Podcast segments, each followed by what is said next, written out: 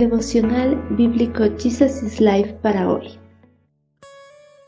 Con un abrazo fraterno les damos la bienvenida para continuar en el Salmo 87. Jerusalén, la ciudad de Dios. En el Monte Santo está la ciudad fundada por el Señor. Él ama la ciudad de Jerusalén más que cualquier otra de Israel.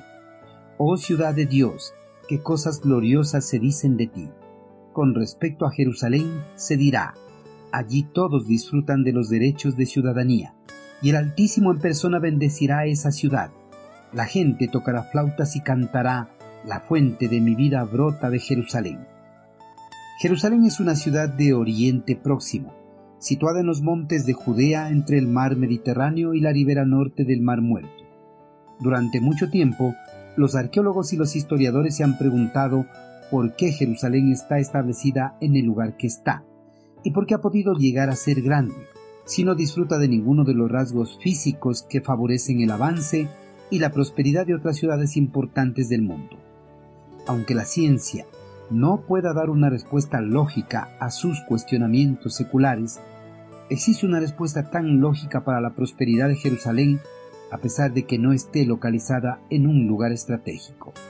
La razón de su grandeza, por supuesto, es que fue escogida por el eterno Creador para que fuese el centro de su gobierno teocrático sobre todas las naciones del mundo. El salmista alaba la ciudad de Jerusalén y declara que el Señor ama la ciudad de Jerusalén más que cualquier otra de Israel, porque él mismo fue quien fundó esta ciudad en su monte santo de Sión. Dios escogió a Jerusalén de entre todas las ciudades del reino israelí para que sea la ciudad de su morada terrenal, de la misma forma que escogió a Abraham de entre todos los hombres para que sea la simiente de su pueblo. Aunque Dios desde luego amaba otras ciudades en Israel, no escogió ninguna otra como el centro religioso de la nación, el centro de su adoración. Jerusalén se convirtió en la ciudad más importante de todo el reino hebreo a donde tenían que acudir para rendir culto y adoración a Dios. Aunque el salmista no menciona el templo, este cántico obviamente está basado en el hecho de que el templo del Señor fue construido sobre el monte de Sión en Jerusalén. La presencia del templo hizo que Jerusalén fuera una ciudad única sobre la tierra. Sin embargo, como los otros salmos que glorifican a Jerusalén, este salmo mira más allá señala el día cuando el eterno Creador será aceptado como rey por todos los pueblos.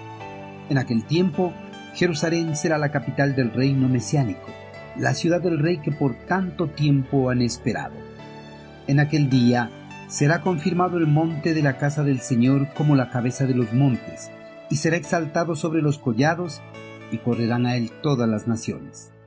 Los pueblos que antes fueron enemigos de Israel dirán, Venid y subamos al monte del Señor, a la casa de Dios de Jacob, y nos enseñará sus caminos, y caminaremos por sus sendas.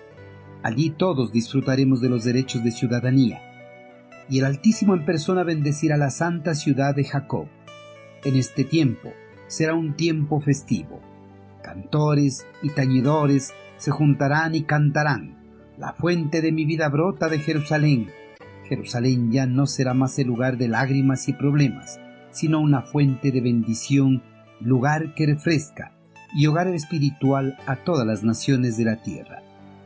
Queridos hermanos, en el pasado el eterno Creador estableció su morada terrenal en la ciudad de Jerusalén, anticipando su futuro gobierno teocrático sobre todas las naciones del mundo. En aquel día, todas las naciones que sobrevivan a la gran tribulación reconocerán el gobierno de Cristo Jesús y acudirán al monte de Sión para rendirle culto y adoración.